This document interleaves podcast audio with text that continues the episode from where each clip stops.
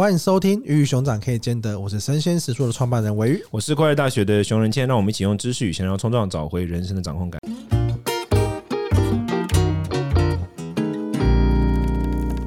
今天这一集呢，我们跟上一集一样，同样来讨论受害者情节。说实在的，我觉得我们每次讨论这种主题，好像都很容易被骂。我每次讨论录在录的过程中，我都心惊胆跳。没有，我只是觉得听的人会不会听到一半就想说：“哎，我本来好像是想要来被疗愈的，有没有？”每次都听到我们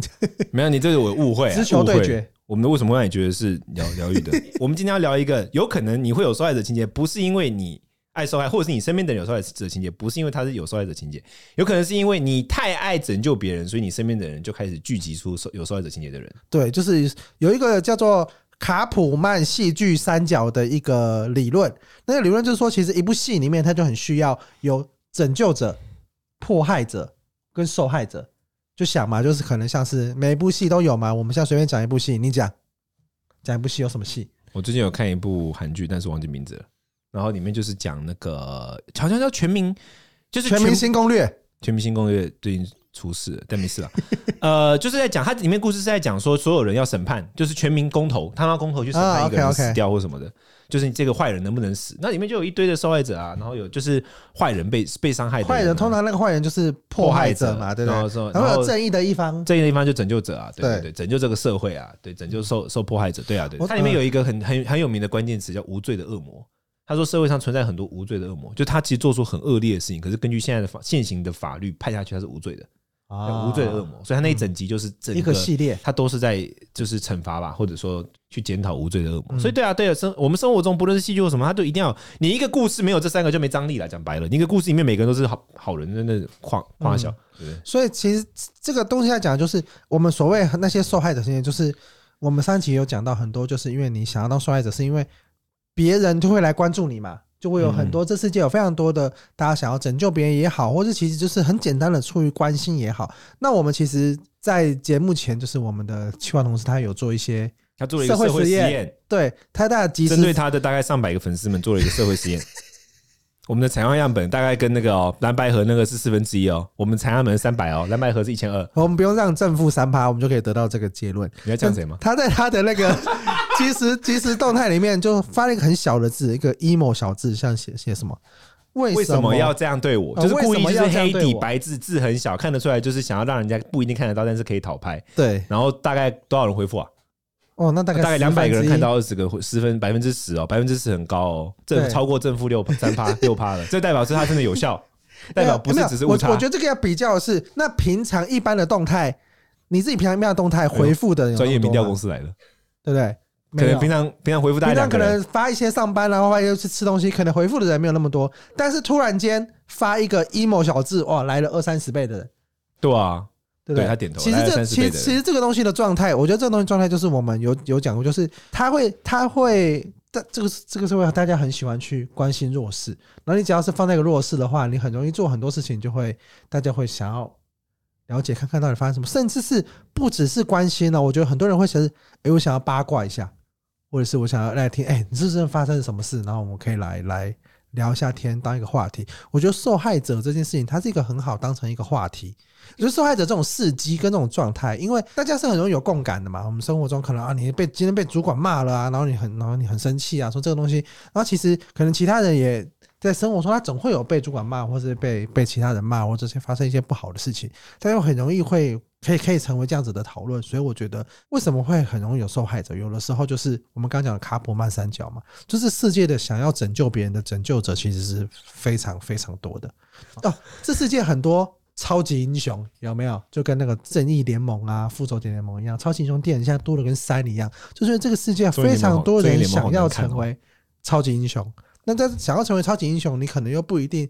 真的有什么能力，你真的可以干嘛？可是发出个关心是很简单的。那你是 DC 粉还是漫威粉？嗯，我小时候是 DC 粉。现在呢？我家里有非常多蝙蝠侠的的的玩具，但现在比较是蝙蝠侠就是一个典型的从受害者变成拯救者的角色啊。DC 者的话，诺兰的还是比较好看。然后你在研究那个蝙蝠侠的时候，就是因为他高谭市嘛，他有时候漫画里面会自嘲说，为什么坏人都来高谭市？就是因为那边的拯救者太强了。大家会来想，我想来挑战一下蝙蝠侠，看看我是不是成有机会成为超级罪犯，我能够把他干掉，我就可以成为超级罪犯。就他拯救者很高，然后就会吸引很多很多迫害者来，然后就会造成很多受害者。对，我觉得我觉得是是是，它是一个某一种循环。现在我们可以我们可以拉回来，我们真的神。在漫威里面，哪个你比较喜欢哪个角色？漫威哦，哎，大家最近有没有看那个 Disney Plus 的洛基？没有，我没看，很好看。但你喜欢他吗？嗯，他最后收的非常漂亮。但你喜不喜欢他？我觉得你喜欢谁？我觉得很不错。我就我觉得我觉得他收完之后，他整个他整个形象人格，对对对。那你喜欢他？你要你要去看。好，那那你喜不喜欢他？嗯，你最喜欢的那个 Marvel 角色是什么？我没有到最喜欢他。下面把下面的人抓上来问。我最喜欢小的角色是钢铁人啊，就没有不用不用想。漫威我有特别喜欢的吗？对他们都没感情啊。我比较追比较紧的就是到终局之战结束啊，因为钢铁人死了嘛。对，这中间这中间我并没有对里面哪一个我有特别喜欢的。我想想看，Marvel 我还好。可是我觉得 Marvel 描述这件事情的描述的更强烈，就是说正是因为有太多的拯救者，导致导致于就是纽约一直被攻击啊。因为所有拯救者都住在纽约，嗯、所以所有外星人冲进来要冲纽约。就的确，我觉得刚刚讲一个重点是，我觉得很很重要，就是说有有一种可能是当然受害者先出现，但另外一种可能是当拯救者太太多，或者说拯救者的形象太明显的时候，那你身边就很容易出现很多的受害者。本来只是一个分享的人，到最后他就开始进入了受害者情节。我觉得它是一个滚动式，就是很像是滑坡的过程啊。就本来只是一个分享，但后面就哎、欸，这招蛮有效的哦。比如说，如果有些人他发现说，哎、欸，我我只要常分享我的负面的东西。负面的情绪或者一些一些一些困顿，然后就会有越来越多人跟我跟我互动或怎么样，然后这也有可能它会变成一种，当然它比较 toxic 啊，比较毒毒毒化一点，但是我我觉得不可否认，的确是不少人会在这种情况之下变成一个恶性循环，就是说受害者情节的人受害者情节越来越重，那相对的，因为可能拯救者他永远都是在那边去帮助别人，但当然其实有时候拯救者，我们刚刚在开开路前有聊到，就是说有时候拯救者其实他是透过于拯救别人来去。获得自己的生存意义，或者是对，或者是去克服那个他自己内心其实我难以克难以克服的东西。嗯，对啊，我觉得在这方面的话，我觉得 Mar 我觉得 Marvels 的那个描写比较具象一点。比如说，就是你你三不五时会看到里面的角色他们自己的一些人生意义的追求嘛。比如说 Captain 啊，然后或者是像像钢铁人，他他其实内在他有自己的人生意义的追求。那他们可能会透过用拯救世界这种方式去逃避要面对自己的人生意义。嗯，因为有时候你的人生意义可能很枯燥。或者说你的人生意义可能对你来说就不是那么的热血沸腾，对。那透过于去拯救别人来不不面对自己的人生意义，这也是一种可能性哦。就是当然，我们面对自己的困境的时候，有些人他会以受害者的方式去面对，有些人可能会以好，我不想要处理他，我有更远大的事情要去做的这种。自自认为是拯救者的方式去去面对他，但其实是把自己遇到的困境摆在一边。嗯，所以拯救拯救者其实有可能是受害者情节这个过程中很很重要的一个，不能说是主导力量，但是一个是蛮大的助力吧。我觉得，嗯，我自己一直在对于这些情节跟对这些关系，我知道他所有关系它都不是单向的。我们在上集我也特别聊到这个概念，就是 所有东西都是双向的，你一定是有互动才会产生某一种回应跟。跟状态嘛，那其实通常你想要身为拯救者，或是你自自诩一个拯救者，或是你的行为是拯救者的时候，你一定觉得你是资源，或是你的状态是高于对方，你才有办法去拯救他嘛。就是你是超级英雄，你有这个能力，所以你能力越强，你觉得你责任越大，你就要去做做更多的这个这个的事情。但这种东西其实无形中对于受害者，或是对于今天比较少谈论到迫害者，但比较对于受害者这一方的时候，一直呈呈现被拯救的这个人，他也。一方面会一直自己让自己陷入受害者情节的过程中，他也失去了他成长的这个空间跟可能性。我觉得在这个状态底下，我们常常在做这些，我们觉得说哇，我们好像帮助了很多人。当然，我觉得我们今天要讲是很极端的状况了，不是说大家都不要做善事，我都不要捐款了，我都不要看到有人有难，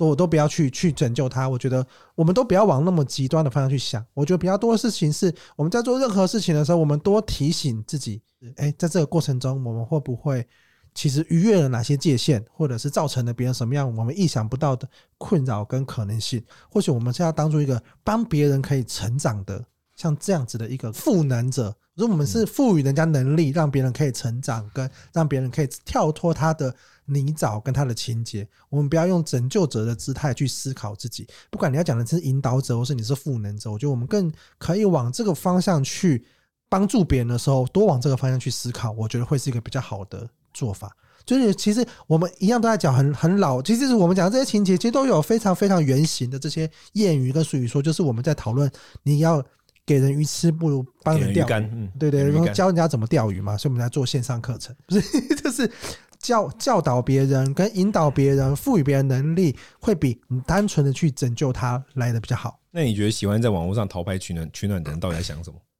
有一种人，我有想到我们那个朋友，有一种人，他就很爱他，他们很喜欢用一种贴图，就那可怜贴图，你知道吗？就是圆圆，然后眼睛大大的。嗯，他发所有文都要讲他自己多可怜，他不论讲什么东西都会表达自己的可怜性，就觉得好像他的人生哦，就是充满了各种的这种可怜跟挑战。嗯，对，你觉得这种人心态是什么？呃，我们前面不讲过，就是有可能一方他就是讨拍嘛，他需要他需要别人的给他一些安慰，嗯，他需要获得一些关注，所以生活中找不到安慰。我觉得这个就是他在生活中要找安慰的一个方法啊，就是我我发出了这个，让别人知道我需要安慰了，然后别人就会来安慰。你身边有没有这样的人？就是你你印象讲到或者什么，就是你印象很深刻的，不一定是你同事，不一定，有可能是很遥远的朋友，或者是你跟他只是连友啊，诸如此类的。对啊，就你身边有这样的人，然后你你有你有你感觉是怎么样？作为一个来观看者，我自己感觉上身边很多啊，我觉得身边很多。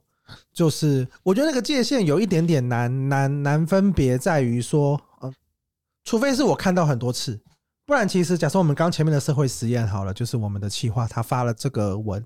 我假设我不是我不是很常看他发这个文，我可能真的会下意识的以为他是不是真的有遇到什么问题，嗯，对，所以发表关系嘛，我觉得这个是人之常情。但是如果很常看到，或者是很常看到是，我自己心中就会对这个人，哎，我心里心里会想一下，我在做这件事情的时候会不会去。强化他这个状态，或者是他一直有那么多的问题，或是一直有那么多容易受伤，那是真的真的他处在一个环境这么糟，然后他还让自己一直在这里面，有没有解决去解决根本性这些问题，或者是他自己是会吸引很容易吸引这样子的状态来的？我觉得在心里会多多想一层。我觉得那个东西是频率，因为假设你只看到一次，我觉得关心绝对都是。没有问题的，我觉得这个东西不是说我们今天要讲说你是个当个拯救者，你就是一个坏人，你不要救大家，这个社会要至少门前雪。我觉得不是这个样子，而是就是你要看那个频率跟那个状态，然后跟他到底做这件事情，他背后想要得到的事情是什么。我觉得大家未来在面对这些讯息的时候，可以多一点思考。我自己啊，我自己对于别人讨拍，我我自己是完全看不懂讨拍这件事。我个人觉得，因为我觉得人生中大的困境，你都不太会想要。跟别人讲，哎，都会想要跟，就是不会想要放在社群上给大家看啊，可能比较想要跟自己亲近的人说啊。我觉得引起注意跟寻求协助，它是两个不同的 mindset。嗯。一般来说，我们人就是很简单的研究显示，人重视是是很我们很重视亲密关系，而亲密关系是来自信任的累积嘛。所以我觉得啦，就是说，当我们是真心在寻求协助的，他一般来说他不会以讨拍的形式呈现，他会直接去联络那些他身边的人，或者说寻求身边的人协助，这是一件事。那么引起注意，那就是另外完，我觉得它是一个完全不一样的 mindset。嗯。当然，引起注意有很多种。有时候你可能在跟一个，你可能有可能你发那个文，就是有些人他他想要引起注意的那种讨拍文，就是要给那个他认为的迫害者看到的，嗯，哦，诸如此类。所以他可能是为了引起这一个人的注意。但是呢，这个我觉得不代表说他这个对象他真心的就是想要得到这个人的干嘛？他其实有时候就是以引起注意作为动机。所以我觉得分清楚对方是想要引起注意，还是想要需要需要帮忙，嗯，是很重要的。因为有时候对方只是想要引起注意的时候，你就得意识到。因为我自己发现啊，有时候有些人很容易进入那种拯救者情节，就是他可能分不清楚对方是要干嘛。对方有可能其实就是想要引起注意，可是你却太认真了，对，或诸如此类的。所以分清楚引起注意跟呃寻求协助，我觉得是不论是当事人也好，或者说是旁旁观者也好，要清楚的。因为如果你真的是需要协助的话，你发那个，如果你真心，我相信有些人不一定是真的要讨拍，他有些真的是遇到困境了。那你其实你发发那个不会真的有什么太大的帮忙，对，当然有可能这是一个某种 PUA 啦，就是你知道，你先引起注意，然后再看谁理你之后，然后再从里面去寻求看谁我来寻求帮助，这也不可能，对。但我的意思就是说，引起注意跟寻求帮助，它其实是两件事情。嗯，我不知道大家有没有看过一部影集，其实我刚查我才想到这部影集叫什么名字，我之前看的时候我我有点忘记，蛮久之前看这部影集叫《恶行》，它里面讲的就是一个小孩，他其实。都坐在轮椅上啊，或者是他好像是一直在生重病的状态，然后获得了很多报道、很多关注。那妈妈就是一个单亲妈妈，然后她一直照，然后她一直照顾他。然后因为妈妈因为小孩获得了关注嘛，所以她自然而然也成为镁光灯的一部分。然后后来整个影集到最后才发现，其实那个小女孩她根本没有生病，是那个妈妈一直不断的欺骗，从小就欺骗她，告诉她有生病，然后一直喂她吃一些。喂他吃一些药啊，对啊，让他让他看起来比较虚弱，伪装成他真的有生病的样子。然后他其实这个是有一个叫做代理型孟乔森症候群，就是照护者透过加工被照护者，就是你是照顾别人的人，你是把那个人变成一个病人。这类形式来博取大家注意力。嗯，对我，因为因为这个是那时候看这部片的时候，有我有我有我有得知到这个代理型孟乔森症候群。对，我觉得这个就是我们刚刚讲的拯救者的一个变得比较病态。对，拯救者强化了被拯救者的无能。对对，来放大自己的某种形象或者某种对，嗯，就是想要极端的获取关注，真的会扭曲大家很多的行为。跟状态，就像那个妈妈，看你生那个小孩下来，然后你一直把伪装变人，因为我我印象中那个戏里面，就是他一直喂他吃很多像是给狗啊、给宠物的那种比较大型的那种。类似麻醉剂的那种药，因为因为他嘛，因为因为他让他知道他是行动不便，只能坐轮椅嘛，只能接受只能接受妈妈的照护嘛，然后他就给他吃了很多这种这种东西。嗯，后来那个女生那个受害者，她是因为好像认识一个男生，交了男朋友之后，然后慢慢的想要想要逃离逃离这个地方，因为她就想要私奔嘛，然后后来才发现，哎，自己其实根本没有生病，都只是超正常的。对对对，这部这部剧我蛮蛮蛮推荐大家大家，虽然说我已经暴雷曝光了，因为他这个是真实世界改编。所以真实有这个这个状态跟发生，从我们前面讨论到现在，以及我们每一集每一集很多在讲的是为什么我们希望大家可以更多的回到自身，跟关注自身，跟去理解，因为我觉得很多东西它都是适可而止，就是很多东西你一旦超越了某个极限之后，它就会变成。一种扭曲，你是你是受害者，你因为想要透过受害的情节获得关注，或是你是拯救者，你希望透过拯救别人获得关注。很多时候这些东西超越了某个界限之后，它都会变成很可怕的行为。那现在其实我觉得现在这个世界有趣的地方是，这些很多我们以为是以为是这种。不可被定义的行为，现在都有一种病，像这个病叫做什么？代理型孟乔森症候群。就是我在看他的研究，他也很有趣的两个东西。第一个是说，他之所以叫这个名字，是因为他源自一名十八世纪的德国军官，叫做孟乔森男爵。他很喜欢装病来吸引众人目光，装得很像。如果不是有医院开出健康证明，很多人都以为信以为真。所以后来英国的医学期刊《刺劳针》就在一九五一年中用这个名字来称呼他。然后最重要的事情是，他的好发者。常见于二十到四十岁之间有医疗背景的女性，例如护理师和技术人员，以及三十到五十岁的未婚男性。整体来说，男性比女性更常见，男生比女生更爱装病。我们的，我的妈呀，天哪，我们好废，我们是废物。我刚刚我刚看到这有吓到，哇塞！哎、欸，这个是很有趣，因为你刚刚讲是孟乔森症候群，就是你是爱装病的嘛，就是受害者的情节的机制。这是一种。那我们刚才讲代理型，就帮他装病症候群，对，帮他拯救者的机制，他会去帮他装病，对对对，他会去把他的那个他想要拯救的那个对象，把他弄得更虚弱，会告诉大家说，你看他就是那么惨啊，他很需要我啊。我说很多时候就是。我们生活中可能不一定有那么强烈的他，但是就会听到说啊，另一半就是很很很需要我啊，或者他就需要我帮他做这些事情啊。是是是对，这种东西就我们刚刚在前面讲的，就是你反而会弱化了对方成长的机会。所以我觉得这件事情，这个也蛮值得回来大家大家思考的部分。好，那我们今天就大概聊到这里。如果你对于相关的一些心理症状啊，或者说对于我们今天聊的这个。Copland 三角的这个东西有所兴趣的话，或者任何相关的议题，你欢迎留下五星的留言给我们，我们会在某一集里面一起集体的跟大家聊聊。那我们下次见了，拜拜，拜拜。